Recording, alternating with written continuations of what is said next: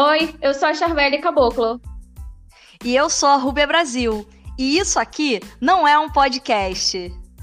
Você vai ouvir agora um PutaCast. E aí, pessoal, ouvintes do PutaCast, mais um episódio tá no ar, né, Rubita?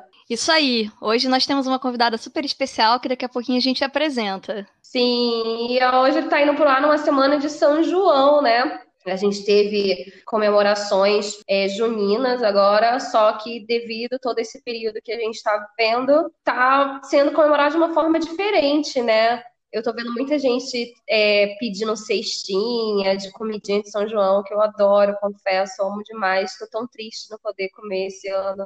Deixa eu te perguntar, Beli, você é time carnaval ou você é time São João? Eu sou dos dois times, mas só nisso.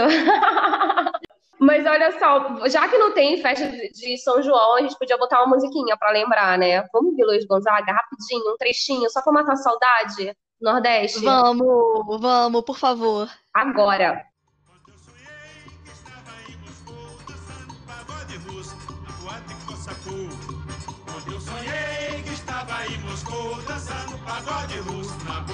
Cossacô. Parecia ter um frevo naquele cai e não cai. Parecia ter um frevo naquele vai e não vai. Parecia até um frevo naquele cai e não cai. Parecia até um frevo naquele vai e não vai. Entra Cossaco, Cossaco entra agora. Na dança do Cossaco, não fica Cossaco fora.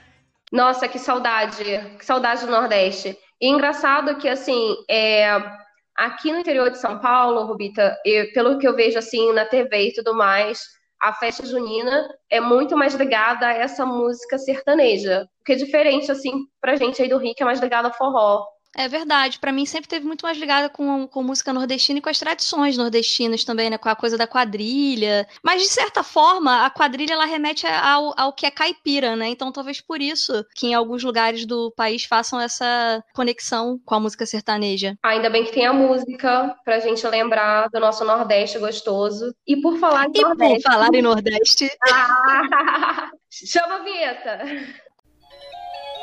Todos os caminhos levam a. falar mal do Bolsonaro. E aí? Lamento. Quer que faça o quê? Eu sou Messias, mas não faço milagre. Por falar em Nordeste, saiu essa semana, né, a notícia que um trecho de uma das mais importantes, se não a mais importante, obra hídrica deste país foi inaugurado pelo Bolsoneco, né? E que chamou obra de novela. Não, e ele, ele atribuindo a si mesmo um trabalho que foi construído há muito tempo, né? A gente precisa entender que essa obra é uma obra de infraestrutura enorme, assim, não é uma, não é uma, uma obra que você conclui em nove, dez meses. Ela vem sendo realizada e foi idealizada pelo governo do PT, quer queira ele ou não. E sem contar que a gente já tem o PT fora do governo há mais de cinco anos e a desculpa que as pessoas que defendem esse projeto estão dando é que a, a obra não andava por motivo de corrupção do PT, sendo que tem cinco anos que o PT não está governando. Então, em cinco anos, o que, que aconteceu para essa obra não ser concluída? Eu achei ridículo ele ter chamado, no final, ele, ele chamou a obra de novela, ele não deu nenhum, sei lá, não deu nenhum anúncio nem nada, falou só que as pessoas que agradavam ele e, assim, inaugurou o trecho de uma das obras mais importantes para o Nordeste. E também tem outra que aconteceu essa semana, né, Rubita? Será que vem delação? É verdade. Nossa, a, a possibilidade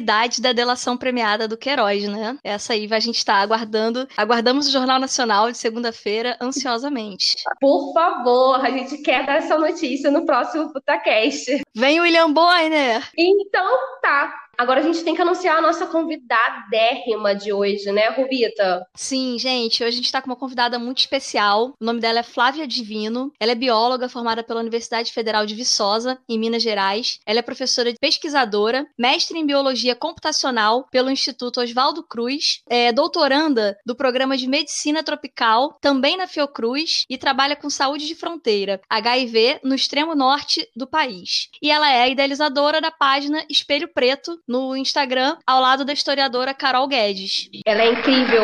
Bem-vinda, Flavinha! Bem-vinda, Flávia! Então, eu vou começar perguntando assim, como é que você começou com esse Uhum. trabalho, ô Flávia? Qual foi assim o pontapé inicial que você sentiu que precisava, a, a necessidade de, de começar o trabalho que você está fazendo agora? Na verdade, eu não comecei o trabalho. Eu, eu sou uma mulher preta, né, da, da Baixada Fluminense, daqui do Rio de Janeiro, e há uns seis anos que eu comecei a me aprofundar no, no assunto do racismo. É, estudar bastante, ler, me, me aprofundar e, e modificar bastante muitos atos meus e muitos, muitos hábitos, círculos, círculos de amizade e tudo. É, e eu trabalho com saúde pública, então me chamou bastante atenção estar num país que, além de subnotificações que já acontecem normalmente, né, com o coronavírus e com outras doenças também, a gente não conseguiu enxergar que ao longo de todos esses séculos a gente já sofreu outras pandemias e, e sempre é a população preta que sofre de uma forma diferente, né? E a gente está debaixo de um sistema que é o racismo, mas a gente inviabiliza, é, não enxerga e muitas vezes coloca como social algo que é, deveria ser colocado como racial. Então, eu, eu já trabalho com saúde de saúde de população, né, saúde pública, já desde o mestrado em 2015. Mas eu, como eu falei antes, eu não trabalho, eu não trabalho com coronavírus, eu não trabalho com, com vírus respiratórios, eu trabalho com HIV. Uhum. Porém, eu, eu me vi na, na, na, obrigação, como uma profissional de saúde pública, de me colocar em algumas situações, porque eu comecei a receber muitas mensagens é, de amigos perguntando algumas coisas sobre o coronavírus mesmo. E aí eu falei: se eu falar individual, é, eu vou estar falando para uma pessoa. Talvez a gente utilizando a rede, essa mensagem pode chegar em mais pessoas. E foi o que aconteceu. Alguns vídeos meus viralizaram, assim, para bem mais pessoas, e eu me vi na necessidade como uma profissional mesmo. A gente faz um juramento quando a gente termina a graduação. Então eu me vejo numa, numa, numa responsabilidade como bióloga. É isso. Coisa interessante que aconteceu é, em meio à pandemia foi essa insurgência né, da questão racial, principalmente em função do, do assassinato do, do George Floyd nos Estados Unidos. Uhum. E acaba que esse debate ele veio meio que à tona em meio a uma pandemia. E isso traz algumas, algumas perspectivas para a gente analisar, né? Além de toda, de toda a questão da, das pessoas ficarem numa situação de mais vulnerabilidade em função da questão racial, aqui no Rio também está acontecendo. A violência policial ela vem e acentua esse quadro, né? Isso é mais um comentário do que uma, uhum. do que uma pergunta, né? Na verdade. Mas eu acho é, importante eu, até eu... pontuar sobre isso, porque é, a gente precisa entender que o racismo ele não é um disjuntor. A gente não consegue ligar e desligar o racismo. O racismo é uma estrutura fundamentalmente organizada para isso há séculos. Então, assim, é uma grande loucura a gente, no meio de uma pandemia, e foi muito por isso que eu comecei as minhas colocações e tudo, porque no meio de uma pandemia onde tem hoje mais do que 50 mil pessoas morrendo no Brasil, a gente achar que vai solucionar o problema do racismo com manifestações. É, o George Floyd morreu nos Estados Unidos, mas quantas pessoas, quantos homens, quantas crianças e quantas mulheres pretas já morreram sistematicamente ao longo de todos esses anos? Se a gente for fazer manifestação todos os anos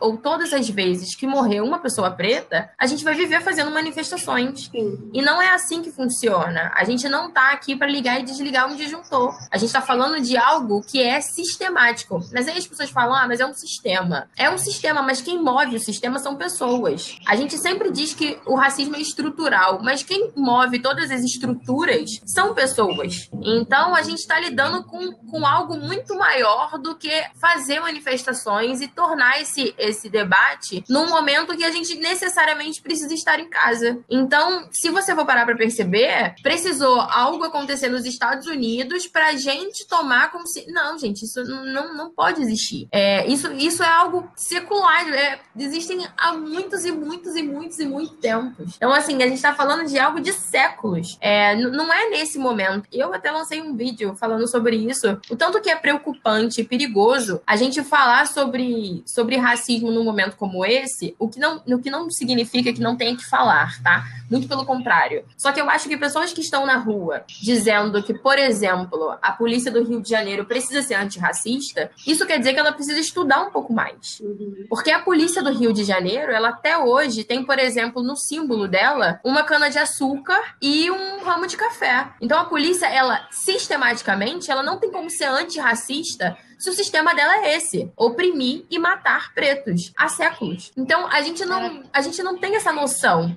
Então, eu acho que para uma pessoa que não entende o que é racismo, ela precisa primeiro trocar entre os seus e estudar em casa e não sair para fazer manifestação num momento como esse. Porque só aumentou o número de infectados, só aumentou a rede de pessoas que vão ficar infectadas e a gente está falando de 50 mil pessoas. A gente não está falando de uma, de uma gripezinha, né? Como disse o, o atual presidente desse país. Então, é muito sério. Então, sair de casa nesse momento não vai solucionar, não vai melhorar e tampouco vai acabar com as mortes pretas que a gente tem nesse, nesse país ou nesse estado. É, é preocupante e é delicado. Porque não é a morte do George Floyd. Eu entendo que são lutas legítimas, eu sou uma mulher preta e entendo tudo isso. Mas a gente precisa enxergar o momento. E não é isso que vai melhorar o racismo nem acabar com o racismo. O racismo é uma grande racismo é um, é um grande comércio para o capitalismo, né? O capitalismo ganha com o racismo. Então a gente só vai conseguir acabar com o racismo quando as pessoas pretas forem organizadas, foram, forem inteligentes, deixarem um pouco a emoção de lado e agir com mais raciocínio lógico e a gente entender que não se combate sistema sem ter sistema. E a gente não tem sistema. A gente não, não, não tá nem perto disso. A gente precisa de organização. Então, assim, a organização tá longe de ser sair na rua com cartazes pedindo fora o racismo ou é, reclamando do racismo. Não é assim que a gente combate um crime sustentado a século. É, eu concordo com você em parte no, na hora que você diz que, de fato, é, isso prejudica muito mais no momento que a gente está passando do que ajuda, porque você ajuda a disseminar a doença. Uhum. Mas você não acredita que essas manifestações, ainda com todos esses problemas, esses debates que precisam ser feitos a respeito dela, uhum. ela pode ser um início para o aprofundamento de um debate sobre a questão racial? Não, não é que eu não acredito que seja um aprofundamento. Eu só acho que a gente está se manifestando há muito tempo. Dizer que essas manifestações Sim. Agora vão, vão começar algum tipo de debate mais profundo é dizer que nada do que foi feito até hoje não foi profundo. A gente já teve. Sim muitas outras coisas na história é, que fizeram a gente debater isso profundamente. O problema não é esse. O problema é como a gente debate e de que forma é debatida. É, por exemplo, a TV Globo colocou alguns repórteres pretos num momento. Mas aquilo ali foi um momento.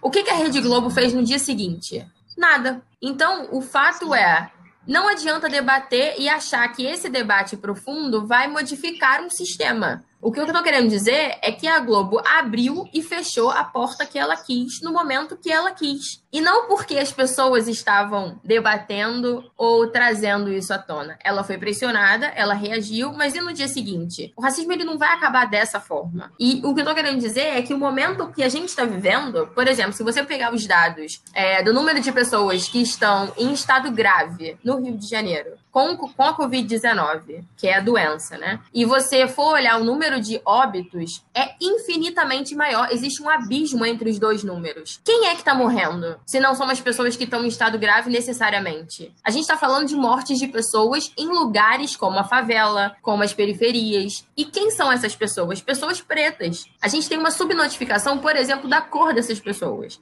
Que pessoas são essas que estão morrendo? Então a gente tá falando já de um estado grave. E alguém aqui comentou sobre a violência da polícia. Então, a população preta está morrendo em diversas vertentes. Uma delas, por exemplo, pela polícia que entra nas favelas, nas periferias para matar, e na outra delas em mais uma pandemia. Porque se a gente for olhar na história, a gente já teve graves pandemias, por exemplo, de febre amarela, graves pandemias de varíola num período muito muito curto, né, teoricamente, não, não tô falando de muito, muito tempo, mas eu tô falando de alguns, alguns anos atrás, e quem morreu também foi a população preta. Então, assim, quando a gente para para falar sobre isso, é só voltar um pouquinho na história. Por exemplo, a França e o Reino Unido não conseguiu dominar completamente a África Ocidental porque eles não conseguiram dominar a febre amarela no povo branco. A população preta daquela, daquela região da África, ela já convivia com a febre amarela há muito tempo. Então, quando os brancos chegaram lá, eles simplesmente não aguentaram o rojão e saíram. Então, quando teve a primeira febre amarela aqui, por exemplo, não foi uma quantidade muito grande de população preta que morreu.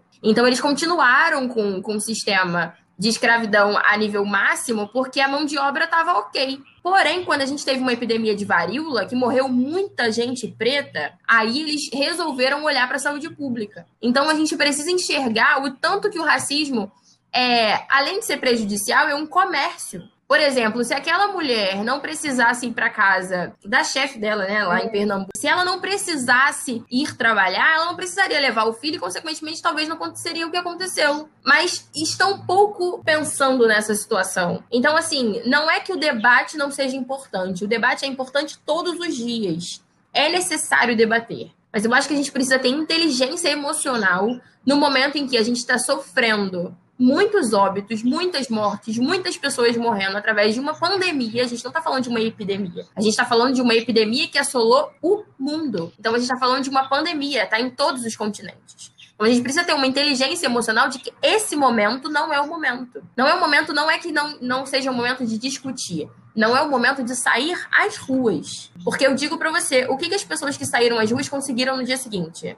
Sabe? É, não, não é, o, o, problema não é, não é a, o diálogo. O problema é como isso é dado. E, e em que ponto a gente está colocando as nossas vidas nas mãos de pessoas que, por exemplo, esse governo não tá nem aí. A gente precisa enxergar um pouco mais além do que simplesmente dizer que o debate é importante. Ele é importante, muito. Eu tô dentro desse debate há muito tempo. Mas eu acho que a gente precisa ter um pouco pouco mais de inteligência emocional no momento de debater. É o que você está debatendo e onde você quer chegar. A gente precisa de organização. E, e, acho que é esse que é o ponto que, que eu acredito. Interessante, oh, Fábio, você tocar nesse, nesse ponto. É, eu tava, quando eu estava lendo, assim, que a gente ia falar, eu estou trabalhando com uma distribuição de, de cestas que um amigo que ele está recebendo cestas, ele não tem gente suficiente para distribuir essas cestas.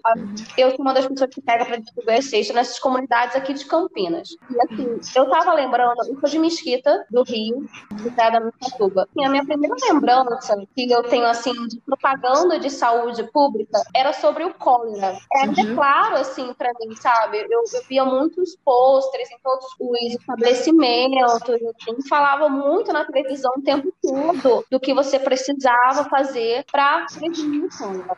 É, nessas últimas semanas, trabalhando com essa distribuição de ciência, eu não vejo nada do poder público é, nessas zonas carentes. Eu fico assim, como essas pessoas não usam máscara, às vezes elas vêm me cumprimentar, assim, como se nada estivesse acontecendo. Zero informação para o pobre que realmente está acontecendo, a negação do que tudo está acontecendo. A não ser que uma TV, né? Que vocês têm hoje em dia, eu acho muito difícil as pessoas assistirem Jornal Nacional.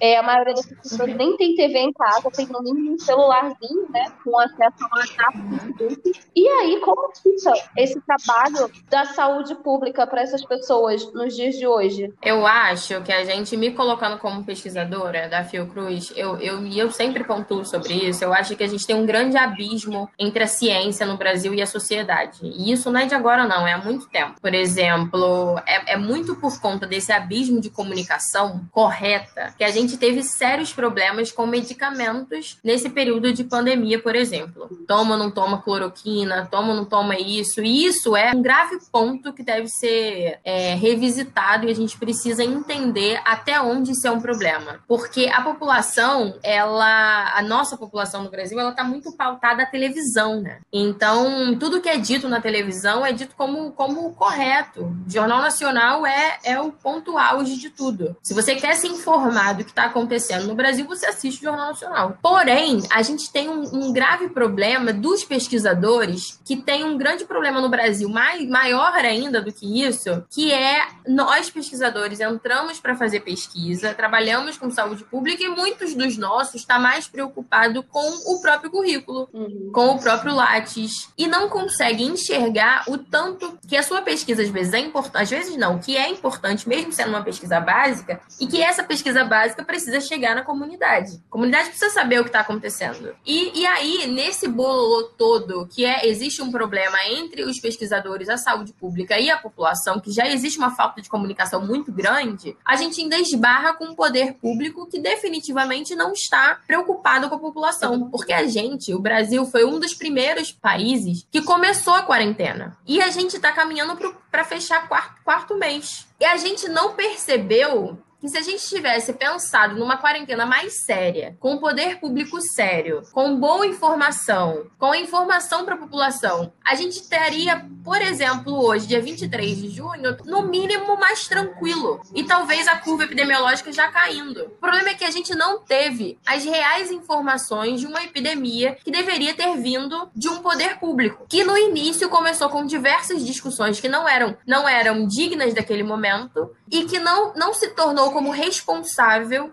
por exemplo, uma população que não pode trabalhar que precisa ficar em casa precisa ter a assistência de um governo, como aconteceu com muitos outros países. Até porque você não pode dizer para um chefe de família que ele não pode trabalhar porque ele precisa do corona, mas ele tem que colocar comida em casa. Essa situação. Então como que eu vou Essa situação que a gente E como é que falando, entendeu? Das pessoas não terem comida. Pois é, mas o problema não são as pessoas, né? Existem muitas pessoas que realmente têm conhecimento, mas mesmo quem tem conhecimento não necessariamente não é ignorante. Então, muitas pessoas que não conseguiram assimilar o que estava acontecendo e simplesmente ignorou. E é também muito grave um poder público que simplesmente se isenta de tudo. Porque a população, seja do país inteiro, de onde for, precisa desse, desse poder. Então, a gente está fadado há quatro meses sem uma organização. Porque se a gente for prestar atenção, a gente não teve uma organização pública. Cada um falava uma coisa durante uma semana. E se e você for perceber, foi um trabalho exaustivo da Fiocruz em tentar informar as pessoas, e até hoje está fazendo isso, mas ela está fazendo isso sem nenhuma ajuda do poder público. Então, isso, isso é muito difícil. Você lidar, por exemplo, com um presidente que no início da pandemia, enquanto todo mundo tinha que ficar em casa, ele me disse que era uma gripezinha. Só que a gripezinha que ele falou matou mais de 50 mil pessoas. Então, isso é falta de organização. E você está corretíssima. A gente está com, com sérios problemas no país e mundo afora, principalmente aqui no Brasil, porque a gente está lidando com diferentes áreas sociais, diferentes ideias, e as pessoas ou estão trabalhando porque precisam trabalhar, ou estão em casa fazendo quarentena sem ao mínimo entender o que está acontecendo. Mas a gente está lidando com uma pandemia séria. É- Essa pandemia foi muito séria e está sendo muito séria até hoje. A gente ainda não conseguiu abaixar os números. Cada dia existe um recorde. Ontem mesmo foi o maior recorde de São Paulo. Então a gente está lidando com muitos casos de infecção, muitos óbitos diários, e a gente ainda não conseguiu entender o que está acontecendo. Muitos lugares reabrem as coisas e agora voltaram atrás porque viram que aumentou o número de infectados. É, eu acho que o país está jogando com a situação de imunidade, né? As pessoas vamos liberar, as pessoas vão se infectar e é isso, porque tá muito grave ainda, gente. Não, a gente não, não tá nem na metade ainda dessa situação, eu acredito. Sim, é, Flávia, você tocou em alguns assuntos que, que eu acho muito interessantes. Um deles foi essa falta de comunicação entre quem faz ciência no país e a população de modo geral, que fica um pouco sem saber o que está acontecendo. E o outro ponto que me chamou a atenção, a preocupação de, dos pesquisadores é, está voltada muito mais para o seu próprio currículo do que com a função social que a sua pesquisa deve exercer.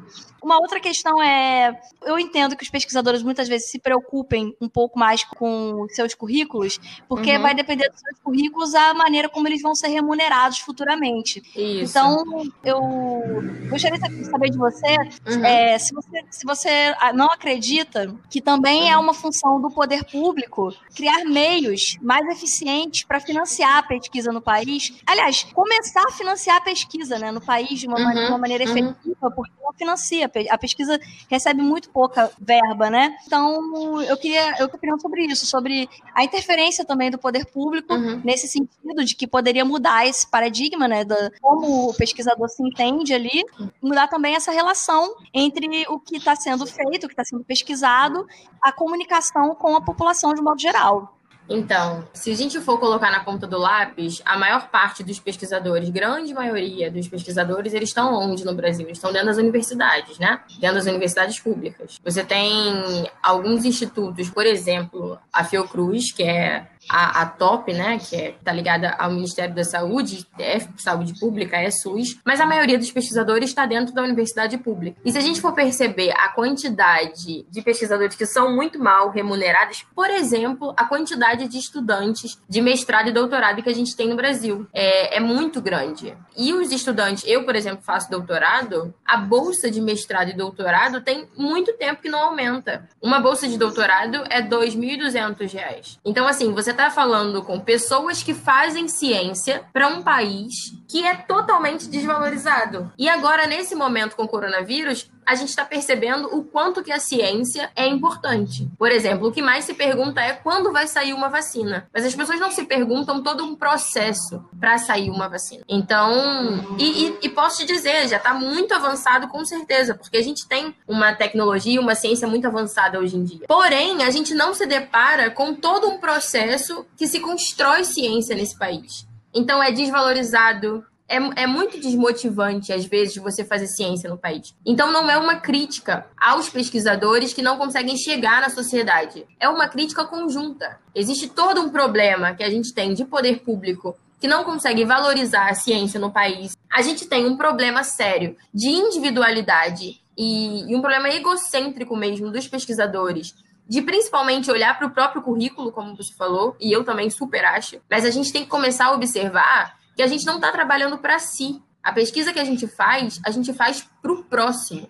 A gente faz para uma comunidade, a gente faz para um povo. Então a gente precisa olhar para o povo. Então a gente tem que olhar para o nosso? Tem. Mas a gente precisa enxergar que aquela pesquisa é, pode ser uma pesquisa de base ou uma pesquisa avançada que é para uma sociedade. Então, o olhar tem que ser diferente. E tudo isso, esses dois pontos, geram um grande abismo entre a ciência e a, e a comunicação com a população. Se você perguntar a quantidade de pessoas da comunidade que sabe é, que tipo de ciência se faz hoje no país, dificilmente ela vai saber. Ela sabe o que é passado na televisão. Uma pessoa comum, como a gente, não sabe a quantidade de ciência que é produzida no país diariamente, a quantidade de artigos que são produzidos diariamente, a quantidade de pessoas se formando, se tornando doutores. Então, existe um, um, um, grave, um grave distanciamento entre fazer ciência e a comunidade em si. Isso porque a gente não tem essa cultura, né? A gente não tem uma cultura de ler jornais científicos. A gente não tem uma cultura, e isso não é problema da população, é um problema que, a gente, que foi construído. É construído diariamente. Por exemplo, eu, eu sou bióloga. Eu olho os livros de biologia hoje em dia e o tanto que a gente está atrasado. O livro de biologia já deveria estar tá muito, muito adiantado. Muitas coisas que são ditas no livro hoje já está adiantado muita coisa sobre aquele assunto. Então a gente não está caminhando junto com a ciência. É como se a sociedade parasse e a ciência fosse um, um ar paralelo. E não é isso. Então a gente tem uma dificuldade de conversa mesmo. É, e a dificuldade a gente tem que encontrar solução. Então, assim, eu me vi na, na, na alternativa de fazer vídeos no, no Instagram, talvez, para viralizar. E isso aconteceu com muitos amigos. Eu me vi na alternativa de fazer algo dentro da, da, da minha profissão, que é saúde pública, para poder atingir alguém. E talvez essa seja um, um dos meios que a gente pode que a gente pode fazer, talvez, né? Mas isso cada um tem que, tem que olhar aonde pode chegar, como pode chegar. É, isso é um trabalho contínuo e em, em, conjunto, né? Não é um trabalho único. Obviamente que a gente precisa cobrar do poder público uma, uma um investimento melhor, exatamente, um incentivo, um investimento do tanto que a ciência está tá defasada no país. Né? A gente está enxergando agora com o coronavírus. As pessoas querem saber da vacina, mas não sabem o processo. É, então é, é, muito difícil. Isso. É interessante tocar nesse assunto, porque eu, eu falei há um tempo atrás uma funcionária da Unicamp e ela estava falando comigo o tamanho da fuga que é de, pesquisadores antes mesmo de completar o doutorado da Unicamp. Uhum. Já vem outra faculdade do exterior e já esses pesquisadores Exatamente. do Brasil para fora. Uhum. Então aí não gera o que você falou, o conhecimento para nossa comunidade no final. É justamente porque a gente não tem incentivo. Não, não tem incentivo. Um doutorado aqui. Gente, quem é que vive bem? Não dá. E as pessoas até hoje perguntam, né? É, mas você só estuda? Não, a gente não só estuda, a gente trabalha. É um trabalho. Mas como você sobrevive, por exemplo, com uma família? Vamos dizer, uma pessoa que faz doutorado e que tem a família como você convive com R$ 2.200? Além disso, ter que fazer pesquisa trabalhar durante quatro anos sem nenhum incentivo e sem nenhum propósito para o futuro também. Porque eu tenho muita gente que termina um doutorado e está, inclusive, pesquisando, porque muitas pessoas fazem doutorado, é importante falar sobre isso. Muitas pessoas estão no doutorado trabalhando em prol da vacina que todo mundo espera. Uhum. Mas essas pessoas, quando terminarem o doutorado, o que, que elas vão fazer? Elas vão precisar, a maioria espera um concurso para poder entrar para as instituições para continuar fazendo pesquisa. Mas o concurso não é para todo mundo. E, como, e, e aí? Essa pessoa estava trabalhando em prol da vacina que todo mundo está esperando. É, é, muito difícil. E é, e é, uma falta de investimento e uma falta de, de valorização muito grande que a gente tem no país. Então, muitas pessoas saem mesmo do país, veem uma oportunidade e saem, justamente para fazer um doutorado fora, para fazer um doutorado sanduíche, para poder trabalhar fora do país, justamente porque aqui a gente não enxerga isso tudo. É, a sua fala ela me lembrou uma, uma música do, do Gilberto Gil que fala é, Queremos Saber. Eu até mostrei para a Charbélia essa música uhum. semana passada. É, que fala sobre, sobre a maneira como a ciência ela vai evoluindo uhum. e os resultados dela nunca chegam nas massas, né? A gente nunca sabe para que serve muito bem as coisas ali. Uhum. Vou colocar um trechinho da música que eu tô falando aqui pra galera de casa escutar e saber qual é. Qual o itinerário da ilusão? A ilusão do poder. Pois se foi permitido ao homem tantas coisas conhecer, é melhor que todos saibam o que pode acontecer. E uma outra coisa que me chamou muita atenção, pensando agora na sua fala e fazendo um link com o que nós estávamos falando antes, né, que é a questão racial, uhum. é que agora, na, na, última semana, o último, a última medida lá do ministro da Educação que saiu foi uhum. justamente de acabar com as políticas afirmativas para o mestrado e doutorado, né? Uhum. Ou seja, assim, a gente já tem uma, uma defasagem do número de pessoas, do número de pessoas negras que chegam a mestrado e doutorado, e uhum. nem as políticas afirmativas que, que existiam agora existem mais. A gente tá Mas ele parece que foi revogado, né? É, Eu foi, acho que voltou. Foi revogado. Voltou. É. Mas, é. mas assim, a intenção é, é já, já é muito dura, sabe? Por mais que uhum. não tenha conseguido fazer, a intenção de fazer já é suficientemente ruim. É a real é. intenção desse desgoverno, né? É isso. E, eu e confesso gente... que eu tenho muito medo dessa questão de cotas. Tanto que ao longo do, desses últimos anos a gente vem vendo o, o sucateamento das universidades públicas públicas, né? Eu confesso que eu tenho pensado muito sobre isso, sobre como essa política de cotas pode ter aumentado o sucateamento das universidades públicas. Se a gente for parar para perceber, coloca-se a ideia de que teremos um número maior de pessoas pretas dentro da universidade, mas ao mesmo tempo não valoriza a universidade. Isso, é um ponto que eu acho importante pensar. É, e isso é, é, super importante você tocar nesse assunto. É, a gente enxerga todo o desgoverno desse, desse país a gente enxerga todas as questões. E ninguém está mentindo sobre isso, né? Tá, tá, tudo muito claro. Tá tudo muito claro como não há preocupação, tá tudo muito claro como querem destruir mesmo, e tá tudo muito claro sobre um genocídio da população. Porque você reabrir as coisas sem ao menos enxergar o que os epidemiologistas estão falando, isso é uma loucura. Como você reabre e diz que tá tudo bem, que vai ficar tudo bem, sendo que os pesquisadores estão dizendo que a gente ainda está com a curva muito grande. Então não é momento de reabrir. Você está jogando a população a se infectar e possivelmente a morrer muita gente. Porque o problema, gente, não é se infectar com o Covid. O grande problema é você se infectar, entrar num quadro grave e não ter lugar para você no, no Sistema Único de Saúde. Esse que é a questão. A questão não é você se infectar, porque possivelmente você vai se infectar, você vai passar por um processo que pode ser inclusive assintomático, e você não sentir nada. O grande problema é você entrar nesse risco, se infectar e, sinceramente, precisar de um sistema único de saúde e você não ter vaga. E se você não tem vaga, você não tem cuidados, e você não tem cuidados, você pode entrar num quadro muito grave e você vai falecer. Então, esse é o problema. O problema não é se infectar, o problema é que não temos, em lugar nenhum no mundo, respiradores para todo mundo, macas para todo mundo, UTI para todo mundo. Isso é impossível. Então é justamente esse que era o ponto da quarentena. Você evitar contato evitando assim infecção. É isso que as pessoas não conseguiram entender. O problema não é não ter o Covid. O problema é você ter, se infectar com o Covid, com o vírus, e simplesmente não ter lugar para você. É isso que é importante. É, e não só quem Sim, tem não tem nem a né? chance. Não é, não é lugar não e nem... quem tem Covid. Tem todo,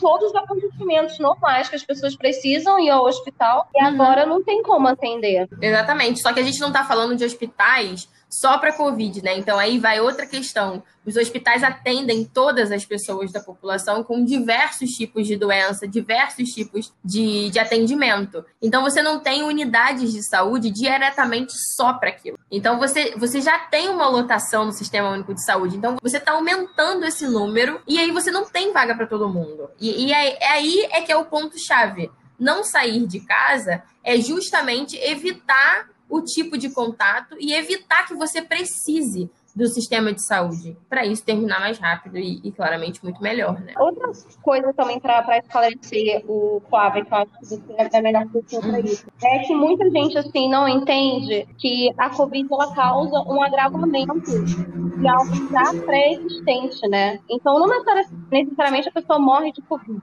ela já tem uma doença e que aí a Covid agrava essa situação e acaba levando a óbito?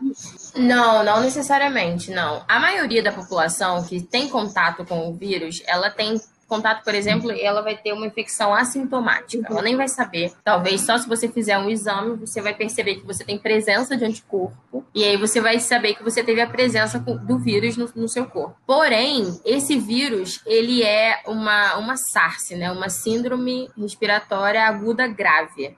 Então, a gente tem outros tipos de coronavírus, a gente tem adenovírus também, que são vírus de resfriado. Quando a gente fala de gripe, a gente está falando somente do vírus influenza. Uhum. Quando a gente fala de resfriado, a gente está falando de outros vírus. Esse vírus que gera Covid-19, porque Covid-19 é o nome da doença, ele pode causar quadros muito graves realmente, porque ele vai acometer o seu sistema respiratório. Então, não necessariamente vão ser outras doenças. Por exemplo, diferente do HIV. O HIV, a pessoa não morre de AIDS, né? A pessoa ela tem um quadro muito baixo de imunidade quando ela é portadora de HIV, e aí ela pode ter qualquer outra doença, e como não tem o quadro de imunidade correto, ela vem a óbito. Mas a SARS não. A SARS, a gente fala de grupos de risco, porque essas pessoas são pessoas que talvez o, quadro imune dela não esteja totalmente completo. Então, são pessoas hipertensas, pessoas já idosas. Então, são pessoas que não estão com um quadro imunológico ativo, ok. Então, quando ela entra em contato com o vírus, pode ser que realmente o corpo dela sofra. E aí, no momento desse sofrimento, no momento que ela é acometida no quadro respiratório, ela precisa de ajuda. E nesse quadro, aí é a, a, fase que ela pode ir para uma UTI, que ela pode precisar de um respirador, e é isso que é o problema grave. Porque pode ser que isso agrave muito e ela vem a óbito. Mas esse vírus é, é, é uma SARS, né? Ele é uma, uma doença respiratória aguda grave. Então, ele é uma, uma um ponto importante, sim. E também, assim, no caso dos portadores de HIV, é, também hum. é, é, incluído nesse, é incluído nesse grupo de risco? Com certeza, porque ele já é uma pessoa, a não ser que é, a pessoa que é portadora de HIV, ela, ela entra num quadro de acompanhamento, né? uhum. né? De, de meses em meses, o médico observa como que tá a taxa, a carga viral dela, ou seja, a quantidade de partículas virais e a quantidade de células do sistema imune. Então, uma pessoa que é portadora de HIV, se tiver em acompanhamento correto e souber que o quadro dela imunológico está relativamente bom, talvez ela não, não seja uma pessoa totalmente de grupo de risco, mas obviamente que é, né? A gente está falando de um vírus que acomete um sistema imune. Se a gente está falando de um quadro respiratório, pode ser que sim, pode ser que ela sofra também. A gente não sabe, né? Sim. Assim, o que a gente não sabe, o que eu tô querendo dizer é que as pessoas, se a gente fala sobre quarentena, é justamente para você evitar o contato com o vírus, porque a gente não sabe como o seu corpo vai vai reagir. Ele pode reagir super bem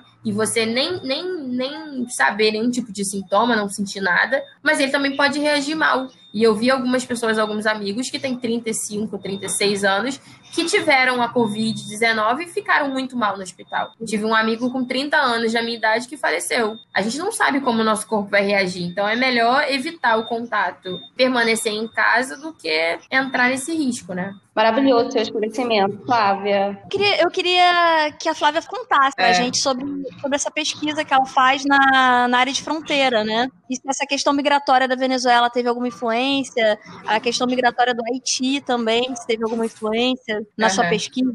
Eu fiz mestrado com biologia computacional, eu trabalhei com, resumindo bastante, eu trabalhei com evolução viral de HIV. Então, quando a gente trabalha de evolução viral, a gente trabalha sobre como que o HIV estava se disseminando na, no mundo, né? E eu trabalhei diretamente com a América Latina. Só que eu trabalho agora no doutorado, depois das minhas pesquisas do mestrado, eu trabalho com HIV na fronteira, ou seja, eu trabalho com o extremo norte, né? Trabalho com Amapá, com Pará e com Roraima. Então, eu trabalho com municípios do extremo norte, que são municípios que muitas vezes são negligenciados, né? São municípios que não têm o mesmo atendimento de, por exemplo, de uma população da capital. E além de tudo, a gente está falando de municípios que lidam diretamente com fronteiras. Então, por exemplo, Oiapoque, no Amapá, é um município de fronteira com a Guiana Francesa. Então, a gente tem ali garimpo, a gente tem prostituição, a gente tem sérios problemas entre as comunidades, não problemas de violência diretamente, mas assim, migração. As pessoas atravessam o rio Oiapoque, elas vão em São Jorge, na Guiana Francesa, existe um retorno também de guianeses para o Brasil, Existe um controle do garimpo naquela, naquela região, muita prostituição também. É um lugar importante, a, a fronteira do Brasil são lugares de foco importante para a saúde pública. Eu trabalho com HIV, com portadores de HIV naquela fronteira. É, é a minha pesquisa de, de doutorado. E eu, ah. eu perguntei sobre, sobre a questão migratória, assim, se, tipo, uhum. essa questão da Venezuela, por exemplo, ela influenciou diretamente você, teve algum. Na, na Covid, por exemplo, ou na minha pesquisa? Na sua pesquisa. Então, eu vou pegar só um pedacinho da Venezuela, né? Eu uhum. trabalho com o extremo norte só. Uhum. Então, eu pego é, só um município de Roraima que faz divisa com a Venezuela, com a Venezuela que é Pacaraima. Então, Ai. diretamente, eu não trabalho com a população da Venezuela. Talvez eu, eu vou trabalhar muito mais com a população da Guiana, Suriname e Guiana Francesa. A gente tem uma, uma disseminação do HIV. Você tocou num ponto que é, talvez seja importante a gente tem uma disseminação do HIV muito forte do Haiti, do Haiti para esses países que fazem fazem fronteira com a gente. Porque muitas pessoas do extremo norte, ao invés de viajar para outros lugares, é muito mais fácil você ir para as ilhas do Caribe. Então existe uma disseminação das ilhas do Caribe, por exemplo, Trindade Tobago, do Haiti mesmo, para a nossa região norte. E isso tudo entra através dos três países que fazem fronteira direta com a gente, que é Guiana, Suriname e Guiana Francesa. E quando a gente fala de HIV, a gente não está falando de um vetor, né? Diferente da dengue, diferente de, de, de outras doenças. A gente está falando de relação de pessoas. Então, a gente está falando de relação direta de pessoas. Estou falando de, de como que essas migrações influenciam nas relações das pessoas. Como que existem essas relações entre municípios e entre países. Então, é, é, é, esse que é o ponto. O ponto é a gente identificar, meu projeto é a identificação de pontos importantes que podem estar influenciando nessa disseminação. Porque eu já sei que ele está disseminando, isso eu soube no mestrado. Existe uma disseminação do vírus HIV muito forte nesses, nesses estados, né, da região norte. O que a gente está pesquisando agora é como que se dá essa disseminação, que tipo de, de, de interação de pessoas pode estar acontecendo. Flávia, muito obrigada. Você quer deixar alguma mensagem aí para finalizar, uma fala livre, assim, pode falar livremente o que você quiser. Eu gostaria de dizer para as pessoas que, se puderem, fiquem em casa. A gente está acompanhando esse, essa pandemia e a gente precisa enxergar que a coisa está muito séria. É, a gente está caminhando para mais de. Cinco, caminhando não, já passamos mais de 50 mil mortes. A gente está falando de 50 mil famílias. A gente está falando de 50 mil pessoas. É, então, se puderem, fiquem em casa logicamente a gente entende todas as pessoas que precisam trabalhar justamente por conta desse desgoverno, mas quem ainda pode permaneçam em casa. É, epidemias cessam, epidemias caem, os números de infecções caem, a gente chama de incidência, né? Números novos. Uma hora esse número vai cair, e para cair só depende da gente, do isolamento social. Então, eu peço hoje, para como bióloga mesmo, como uma profissional de saúde pública, que a gente possa ficar em nossas casas até essa pandemia melhorar. E eu agradeço vocês, Rubia e Chardelli, pelo convite. Foi muito legal o papo, gostei muito, engrandecedor, inclusive. Parabéns pelo podcast. Deixa o endereço do seu canal também. Ah, é... na verdade a gente começou agora, a proposta é trazer para o YouTube, mas a gente quis viralizar isso primeiro no Instagram. Uhum. Se chama Espelho Preto, underline, arroba underline Espelho Preto. A gente está fazendo um canal de vídeos em entrevistas com pessoas pretas comuns, gente como a gente, que poderia, que a gente poderia se espelhar, né? Justamente viralizando e transformando tão importante que é a oralidade preta. Né? A oralidade é um, um, poder muito grande dentro da cultura preta. A cultura preta é passada do mais velho para o mais novo, e isso é muito importante porque mantém nossa cultura viva. Então, a proposta é fazer entrevistas com pessoas pretas do dia a dia que a gente se espelha e que são vivas na nossa cultura. É isso. E toda quarta-feira tem uma live que a gente tem feito sobre alguns assuntos. Na verdade, essa quarta, todas as quartas tem, mas essa quarta-feira agora vai ter uma live sobre oralidade preta. Então, é isso. Não vamos Obrigada, gente. Vou colocar um link do, do canal na nossa description desse podcast, para o pessoal também acessar. Obrigada. Tá certo. E, obrigada, Rubia. Obrigada, Charvelli. Obrigada, meninas. tchau, tchau.